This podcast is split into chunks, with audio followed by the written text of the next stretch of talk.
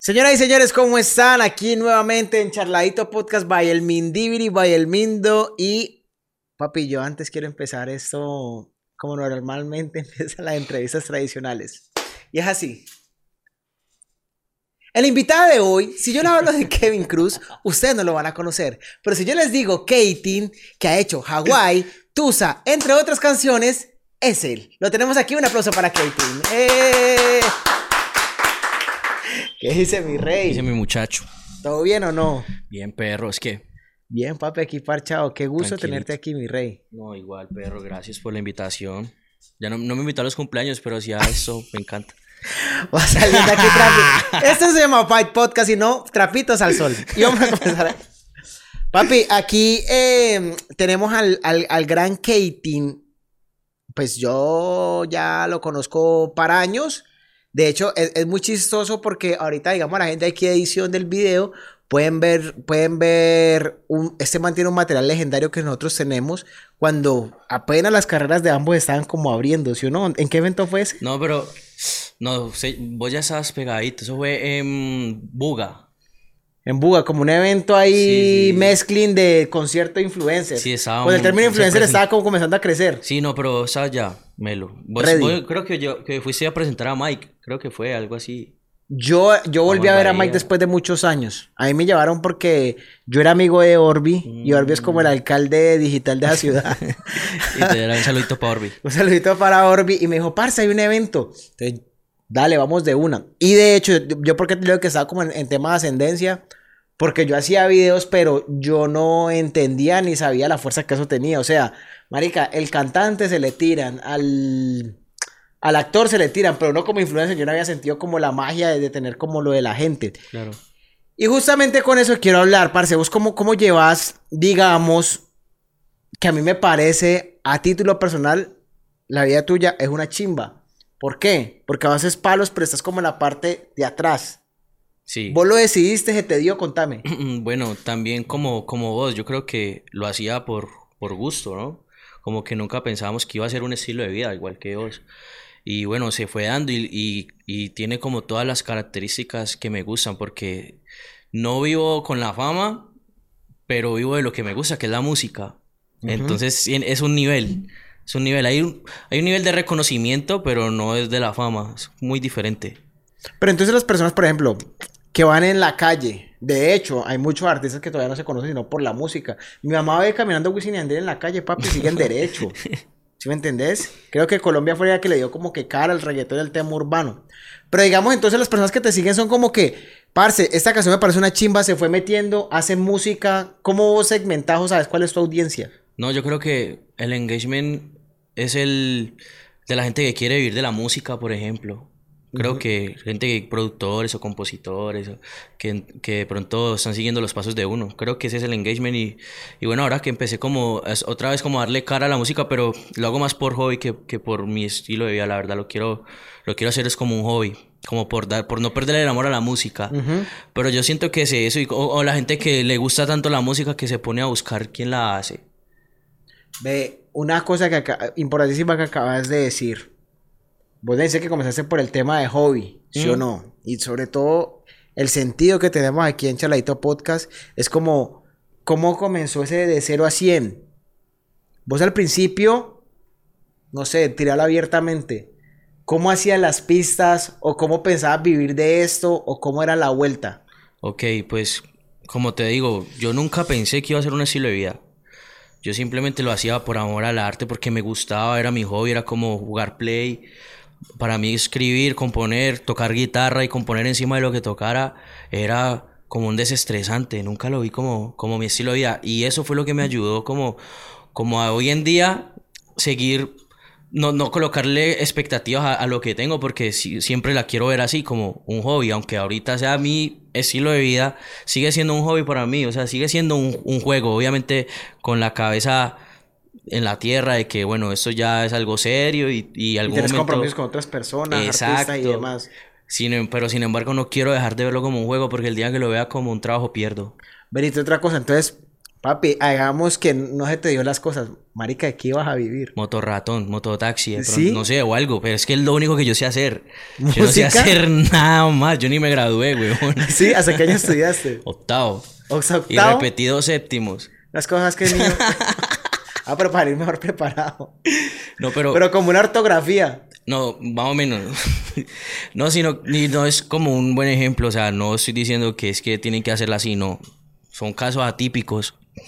Pero, pero es que es lo único que yo sé hacer y yo no podía meterme a nada más. ¿Y en tu casa cómo era la vuelta? Porque, a ver, te lo pongo aquí una, una vuelta. Mi papá estaba puto cuando yo dije, marica, me voy a dedicar a hacer videos. Claro. Pero a mi mamá, más que las mamás siempre abogan por uno y uno puede ser ladrón, pero la mamá, si usted es buen ladrón, hágale por ahí. ¿Cómo era el tema en tu casa? No, la vuelta era que cuando yo decidí salirme a estudiar era porque también, pues primero era una botadera de plata, sí o que como que los útiles y toda la vuelta para otra vez volver a repetir años.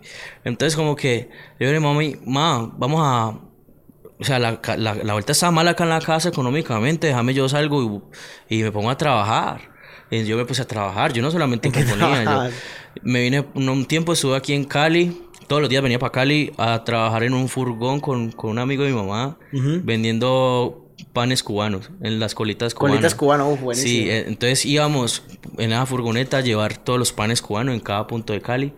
Me pagaban... Ah, pero los panes. Sí, solo No- los no, panes ah, ok. a los locales, a los Ya, ya. puntos. Y de ahí ya ellos pues... Ya se encargan de colitas cubanas. Exacto.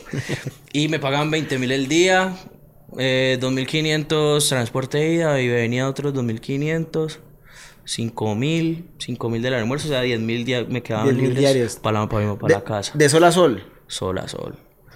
Sí, desde por la mañana ya tirando tarde noche.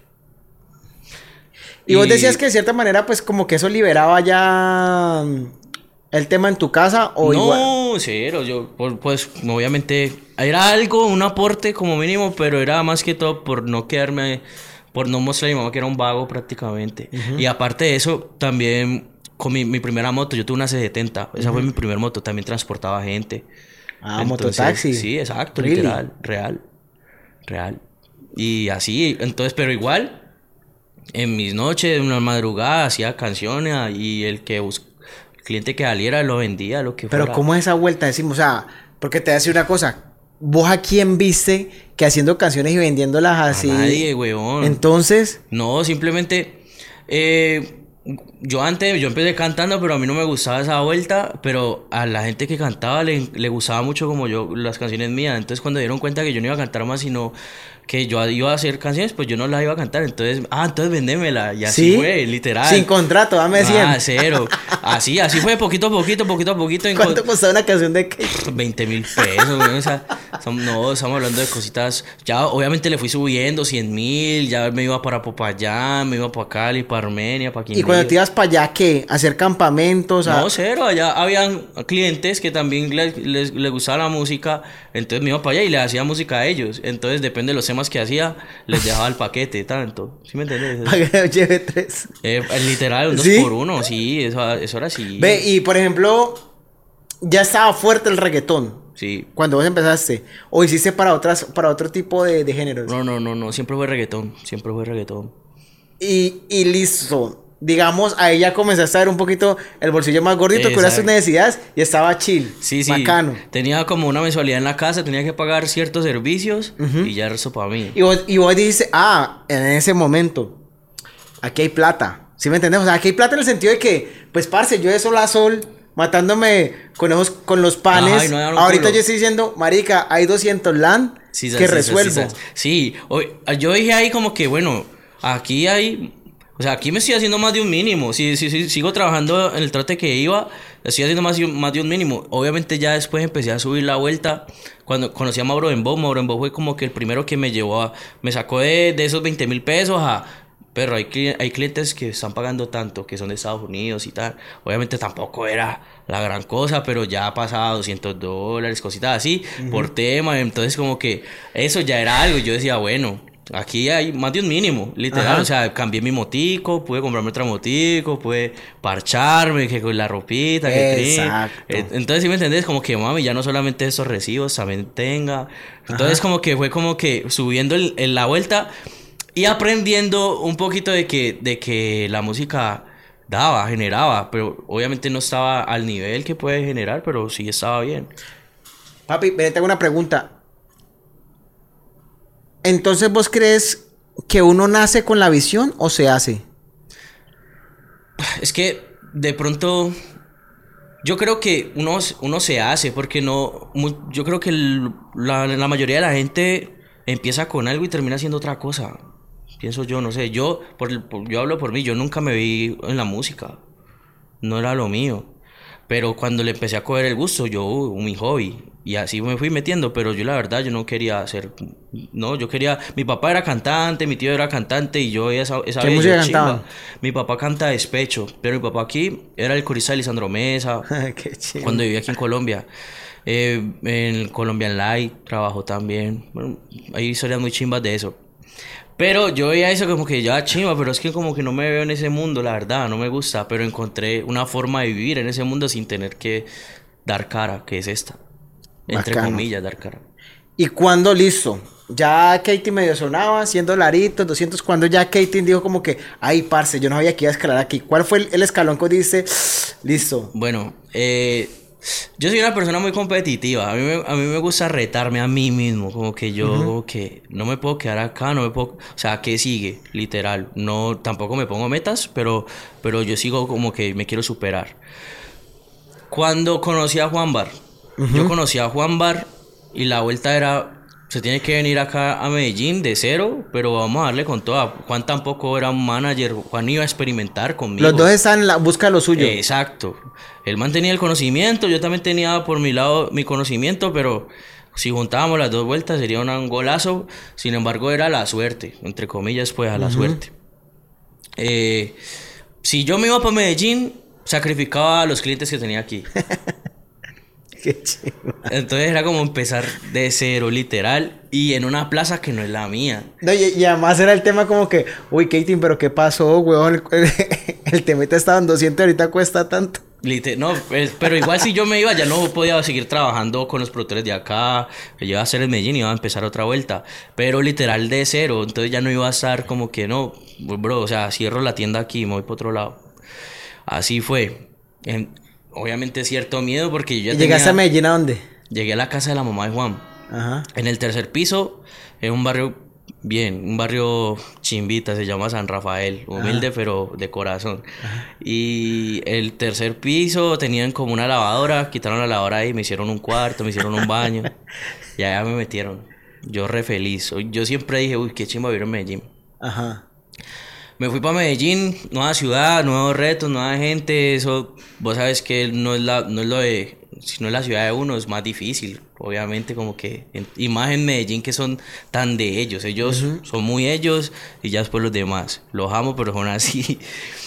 Y bueno, nada, yo llegué y con toda, con toda, con toda, Juan también con toda empezó a meterle la ficha y en menos de de 3, 4 meses ya estaba la- el primer tema grande mío fuera que era Culpables de Manuel Turizo. De Manuel Turizo. Parce, pero vete una, un- una vaina que, que literalmente antes de, de entrar unos temas que, que te dice la premisa de, de que eso era un tema de emprendimiento, pero te agregó y, y que la gente que lo está escuchando, este podcast, parce, yo sé que, digamos, llegaste con Turizo, ¿crees que esa, esa vaina como que, pues, vos siempre dices a las personas por igual? Es decir, te dio la seguridad, porque yo también las veo por igual. Para mí me pone Shakira en el frente y cállate, si me entendés, huevón? O sea, yo tiemblo, huevón. Sí, no, yo creo que uno va forjando esa Va personalidad. quedando y, como el callito. y ese profesional, exacto, es que uno va forjando el profesionalismo, uno lo va forjando, como que usted decide si ser admirador o ser el que lo siguen, usted lo decide, literal. Obviamente al comienzo le salía a uno el fancito, al comienzo. Sin embargo, yo siempre fui una persona como muy, muy at- atrasito, como muy tranquilo. Uf, qué chimba eso que está pasando, pero comportémonos que también vamos para... Y así fue, y fui forjando la personalidad, fui forjando como que el profesionalismo y, y poco a poco hasta que ya hoy en día caí en cuenta que solamente es un trabajo, que el- yo estoy conociendo gente que ha sido exitosa en su trabajo, pero es persona igual que yo. Mira que, por ejemplo, vos lo que tenés con Juan, yo tengo la misma figura con mi hermana. Yo soy la parte creativa y la parte administrativa y toda la vuelta. ¿Qué tan importante es eso? Muy importante. Es lo más importante porque creo que la creatividad, el ocio no se puede mezclar con el negocio. El ocio no se puede mezclar con el negocio. El negocio es negarse al ocio. Explícame. Si tú estás en el ocio, es ocio, ya. O sea, lo tuyo es ocio. Lo que tú haces es diversión. Tú, tú lo vas a hacer por amor. O sea, si te, si te metes al- a los números, envenenas. Ya que ya empezás a hacer las cosas por trabajo, por números, por... Te envenenas tu ocio. Eso para la gente que le gusta el negocio. ¿Vos, vos alguna vez me hablaste que vos no tenés ni idea cómo funciona ni nada? Cero. Pues sí tengo la idea, claro, obviamente tengo que tener la idea, pero por ejemplo a mí me llega trimestral la, el, el correo de lo que he hecho en regalías y yo ni lo miro, la verdad, ni lo miro. Como decía un amigo en ese momento, yo necesito tener mi... ta- Yo no sé cuánto tengo, pero que mi tarjeta cuando vaya a comer no decline. Exacto, ya. Yo lo que hago es como que me antojo de algo, ¿sí o qué? Ajá. Llamo a mi contador, vale tanto. ¿Puedo o no puedo? Ya Sí. consignaron Tusa, hágale papi. puedo o no puedo, ya, así es. Pero no, quiero, no, no tra- trato de no empaparme en el negocio. Creo que eso les, es para Juan. A Juan le encanta y eh, se mueve como pez en el agua. Por lo mío es el arte y quiero hacer música sin tener que pensar en números, nada. Y finalmente otra frase también porque yo conozco a Juan. Juan es una cosa totalmente distinta cuando está con una cuando está negociando. Igual es mi hermana, ¿sí me entendés? Y hay un dicho que hay que saberlo manejar porque no siempre es así. Pero manager que caiga bien es mal manager. Yo ¿Sí lo no? tiré en un tweet y ¿Sí o no? me, ¿Cómo le cayeron, me cayeron horrible. Pero es real. A última hora es real. Gente que hace defender lo suyo, para otra persona le va a caer el culo. Y finalmente vos tenés que hacer la cara bonita. O sea, ¿sí me que entendés? caiga bien, literal. Siem- yo no me puedo dañar la imagen. Yo, yo soy pana del, del artista y de toda la vuelta, pero a la hora del negocio, conmigo no, para que no nos dañemos la musa. Tenemos un feeling chimba. Sigamos así.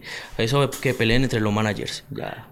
Papi, eh, en, el tema, en el tema financiero, que lo discutimos mientras comíamos, que yo te decía, yo creo que para ser artista, entre comillas, sí se, no, no es que se estudie una carrera, pero sí tiene que tener unas bases directas, unas bases muy concretas. Y una de esas es inteligencia financiera. ¿Te acuerdas que lo hablamos? ¿Vos qué crees de eso? Es súper importante. Yo creo que algún momento, la- la- y hoy en día las carreras artísticas están muy rápidos, entonces están muy desechables. Y va a llegar el momento donde, donde te caes. Y, y lo, que, lo que importa es lo que hiciste y qué hiciste con lo que, con lo que has ahorrado, si es que ahorraste o lo que has ganado, si te lo gastaste, si no, porque en un momento eso se va a acabar. Y, y si tenés una base para quedarte, para cuando ya te caíste, estar parado en eso, ¿no? Como que hay cuatro facetas de una carrera exitosa. Que es, ¿quién es Kating? Ujú.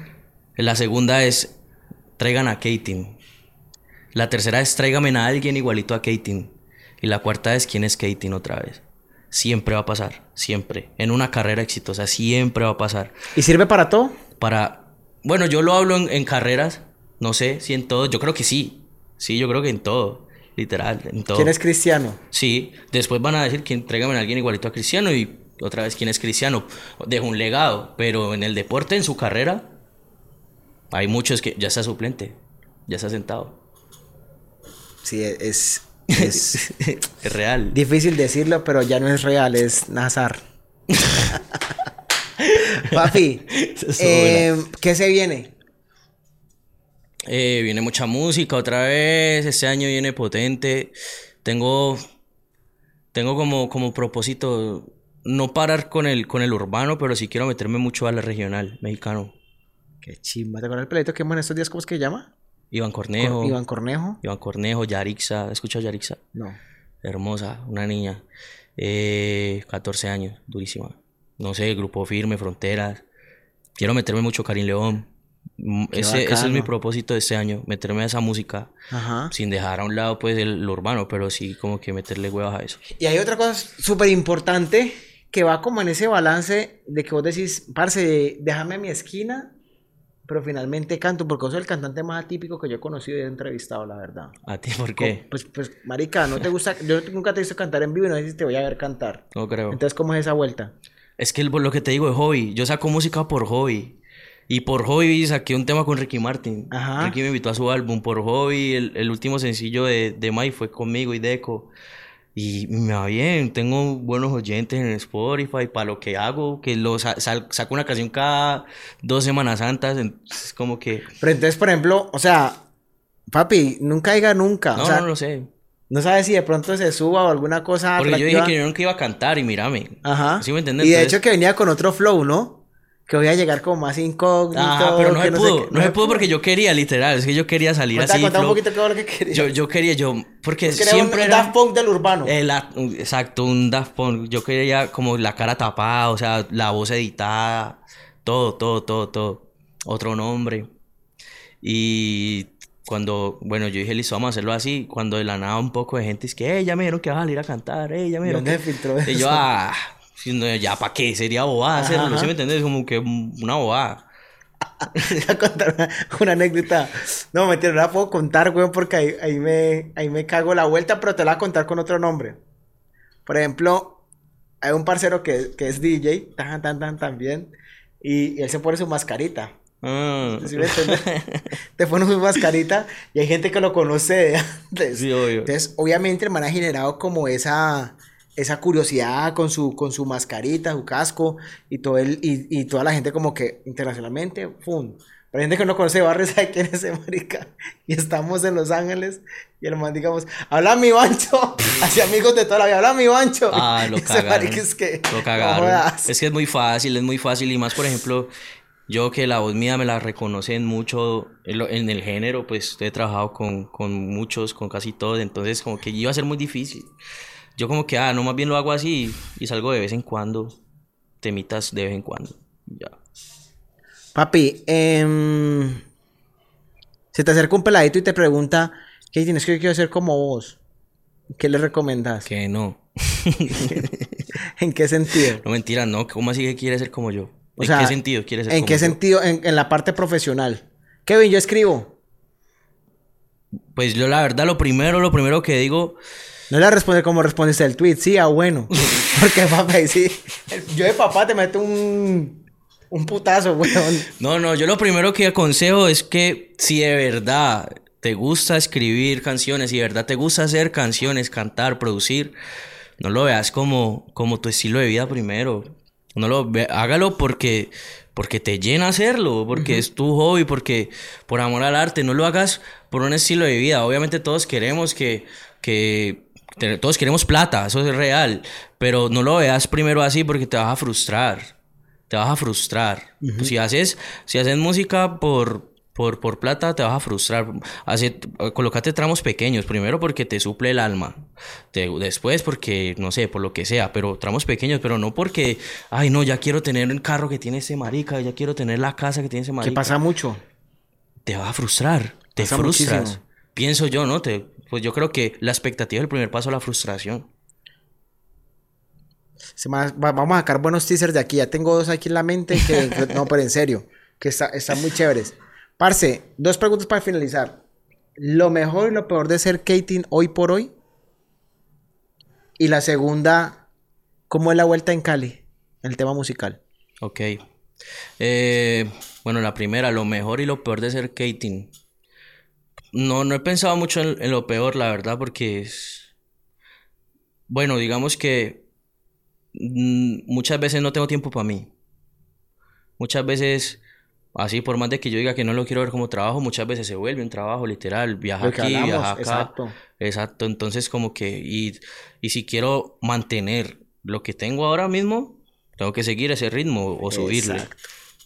Entonces hay que hacer sacrificios, yo creo que, pero no lo veo como peor, lo veo como sacrificio. Lo mejor es que, Sacrificio que te ayuda a crecer. exacto, lo mejor es que puedes sacar a la familia adelante, que gracias a esto, eh, digamos que en pandemia no nos hubo que sacar la banderita roja, creo yo. Y la otra pregunta era, La otra pregunta, ¿cómo es el tema musical en Cali? bueno, creo que Cali está cogiendo un color eh, muy calle, literal, o sea, lo, lo que vino a explotar ahora es calle. Trap. Eh, el trap, la ca- pero sí, literal, la calle. eh, creo que si lo saben manejar y lo saben evolucionar, pueden pasar grandes cosas, eh, pero primero hay que cuidar el artista, que no se vea... ¿Qué, qué quieres influenciar como artista, no? Si sos una persona que querés influenciar, aunque seas de calle, quieres influenciar drogas, armas, allá a ti, allá a usted, porque o cada quien con lo suyo, pero digamos que y creo que la carrera no, no, sé, o sea, la carrera no va a ser como tan tan longeva, sino que va a llegar como un límite. Exacto, vas a llegar a un límite donde solo te va a escuchar la gente de calle que quiere escuchar esa parte de ti. Pero yo creo que aprovecha ese momento que, que la gente te está viendo como un ejemplo de que saliste de la calle y, y a, inspira, inspira algo bueno, pienso yo. Entonces creo que Cali está en un punto bueno donde es hora de evolucionar algo. Papi, eso está buenísimo, ¿sabes por qué? Y creo que es un compromiso que tenemos que tener ambos nosotros que tenemos Em, como la credibilidad durante muchas personas y es poner la bandera y levantar la mano. Porque a carta abierta te lo digo, papi, mucha gente no sabe que de Palmira. Mucha gente piensa que vos sos de Medellín. Mm. Lo mismo pasa con Maxioli. Mm. Lo mismo pasa con otros artistas. Entonces yo creo que en otro momento, hasta con Gracie Mike. claro. No creen que son de Cali. Hasta ecuatorianos, no sé, güey. Hasta los de son de Cali. los de son de Cali. Hasta Marica me dicen que soy francés, pero yo siempre trato de aclarar de que no es así. Pero sí, yo creo que el compromiso de nosotros es ese, de darle una nueva visión y lo digo aquí que yo siempre tengo, la frase mía es que yo tengo una guerra pacífica silenciosa con los paisas, que es totalmente distinto que lo que pasa aquí. Los paisas, digo abiertamente, pueden caerse mal, sobre todo en el género. Pero papi, cuando hay negocio y cuando es el tema de unión para salir adelante, sacar la tierra, ahí están. Aquí este me dijo, este me dijo y chao. Se va. Entonces, nada, papi. Estamos puestos. De una, obviamente, eso va. Yo siempre trato de, decir que soy de Palmira lo más que puedo, siempre. Siempre he sacado la cara que soy de Palmira, aunque la gente piense que no. Pero sí, obvio. Es que ya es un front distinto. importa. Bueno, señoras y señores, tenemos aquí justamente, para que fuera la alarma. Se acabó. Tenemos aquí a Katie, gran amigo, gran persona, gran artista, gran compositor. Y más un peladito para que ustedes lo vean. Resumen, no mirarse, no fijarse en los relojes ajenos, ni que este tiene, ni que esto, ni que quiero conseguir esto a, a cosas de cualquier cosa. Y bueno, papi, eso fue todo en Charladito Podcast. Muy chimba. Gracias, mi rey, por haber venido. No, gracias. Dios te bendiga y despedite pues a la gente. Ey, la buena, muchachos. No fumen tanto. Eso.